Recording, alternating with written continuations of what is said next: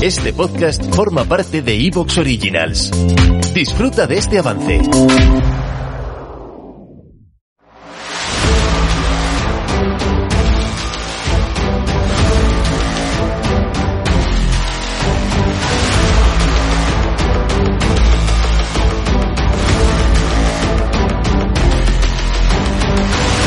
Bienvenidos al podcast Técnica Fórmula 1. Episodio número 566. Palou en la F1 y el Gran Premio de Toronto.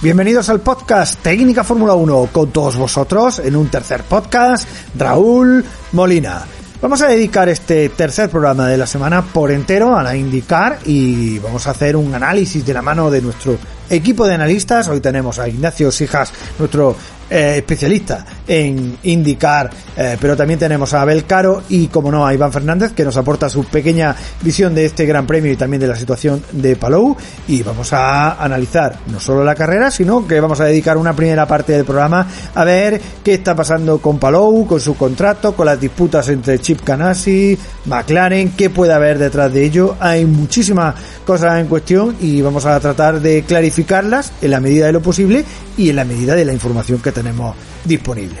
Y, bueno, vamos a pasar ahora a, repasar lo que dio de sí la IndyCar, corría en Canadá, en el, en el Gran Premio de, Toronto, y, bueno, tuvimos además una carrera, como decía yo en el primer podcast, una, una carrera eh, no tan trepidante como la otra, pero una carrera que estuvo, como otra de esta temporada, quiero decir, pero que hemos tenido un, un bueno, eh, un espectáculo, como siempre, en la Indy, importante, claro, en un circuito urbano un circuito eh, donde no era tan fácil adelantar. Eh, Iván, sé que te tienes que marchar y, por eso te voy a preguntar a ti en primer lugar y le, sigo preguntando a Ignacio y Abel. Eh, bueno, ¿qué te pareció la carrera? ¿Qué te pareció también, bueno, el sexto de, de Palou? Bueno, lo que decías, la carrera, la verdad es que eh, seguramente esperábamos un poquito más de lo que nos tiene acostumbrados el espectáculo de la IndyCar. Es cierto que tuvimos ahí algunos toques, algunos pilotos que sí que estaban bastante efervescentes, ¿no? Y en este tipo de circuitos eh, luce un poquito más, luce un poquito más, destaca un poquito más, podemos decir, cuando hay pilotos excesivamente agresivos con respecto al resto. Eh, llegamos a temer seguramente un mal resultado por parte de Palou después de todo lo que sucedió en, antes de la, de la, carrera, por esos toques y demás.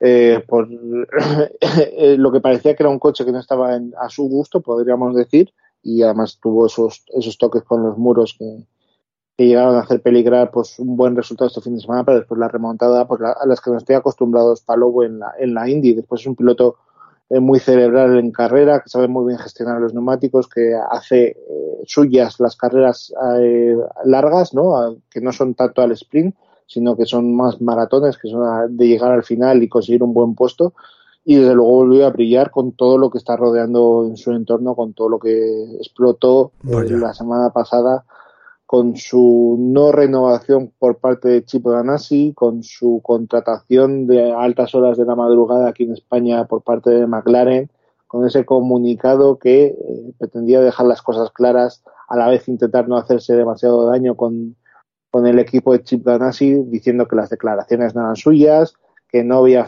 firmado renovación, que incluso les había expresado su decisión de, por razones personales, abandonar Chip Ganassi a final de temporada.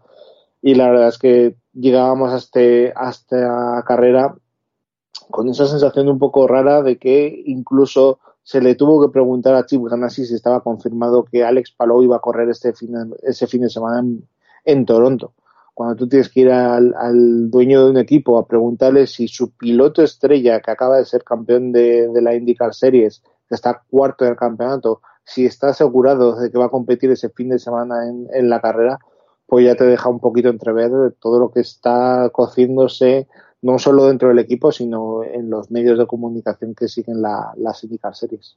Claro. Genial, genial. Bueno, Iván, eh, agradecerte que estés aquí en el programa, que hayas estado en, en los podcasts de esta semana y como siempre un placer escucharte, claro. No, me, llegan, me en el momento justo porque como podéis comprobar me estoy quedando sin voz, sigo ahí renqueante de mi catarro de hace cuatro semanas que no me permite grabar un programa entero sin terminar tosiendo la verdad, ni con botella de agua ni sin ella, la verdad. Así que nada, el placer es mío. Eh, recordar a nuestros oyentes que les gustan los rallies que este fin de semana hay rally de Roma Capitale, Exacto. Eh, valedero para el Campeonato de Europa. Tenemos la mala noticia de que Nils Solans no va a estar en la carrera eh, por, porque el coche que suele utilizar no está disponible. Incluso Mar Martí se hizo daño en la espalda hace unas fechas con, con Bruno Bulacia de copiloto y parece que no que esto ha llevado a que el equipo de ciudad no está presente en esta prueba. Algo que sin duda es una pena por ese lado pero en el otro lado pues acerca mucho más a Efren Arena y a Sara Fernández a, ser campeones de Europa. Sara Fernández ya lo era campeona de Europa de copilotos pero Efren Arena está un pasito más cerca de, coronarse campeón de, de, pilotos a ver lo que hace en esta en esta fecha italiana donde se espera calor y donde ya sabemos que las carreras del Rally Roma Capitales suelen traer muchas trampas. Así que vamos a ver qué tal lo hace el burgalés y el resto de la expedición española, que es bastante más abultada que la que hemos tenido este fin de semana en el Rally Stone. Fantástico, fantástico, Iván. Pues... Iván, tu voz está como el motor de Temo Sunin en la última especial de. Sí, sí, a dos cilindros. a dos cilindros. Estoy a dos cilindros ya. bueno, pues te dejamos descansar, Iván. Venga, perfecto. Un abrazo, chicos. Un abrazo. Abrazo. Eh, Ignacio, eh, bueno, antes de comenzar con el resumen del Gran Premio de Toronto, quería preguntarte, después le, voy a preguntar también a Abel sobre el tema, ¿qué te parece todo el lío de, de Palou? Eh, como explicaba Iván, ¿no? Con, bueno, en principio eh, Penske diciendo que, eh, digo Penske, Chip Ganassi diciendo que, que se quedaba en el equipo, a las horas eh, él saliendo a desmentir la información de Chip Ganassi, McLaren confirmando que lo, que lo había contratado para la Indy y cuidado que en algunos periódicos italianos ha salido en el día, en el día de hoy que veremos a ver si McLaren no le está ofreciendo hasta un asiento de Fórmula 1 a, a, Palou. No sé, ¿qué te, ¿qué te parece todo esto? De hecho, lo último que menciona Raúl me parece que es lo que cobra más sensatez, porque si tú te pones la óptica de piloto de indicar, está en el equipo de Chip Ganassi, la escudería más ganadora del último tiempo, el equipo más sólido, claro. y que tiene actualmente al puntero de campeonato como Marcus Ericsson no tiene ningún sentido un cambio de equipo en la misma categoría, salvo que sea una diferencia de, dinero sustancial. Pero Paló, con todo el camino que ha recorrido, con la chance que le dio Ganassi, no creo que vaya por el lado de, algo en la Indy. Yo creo que hay algo más.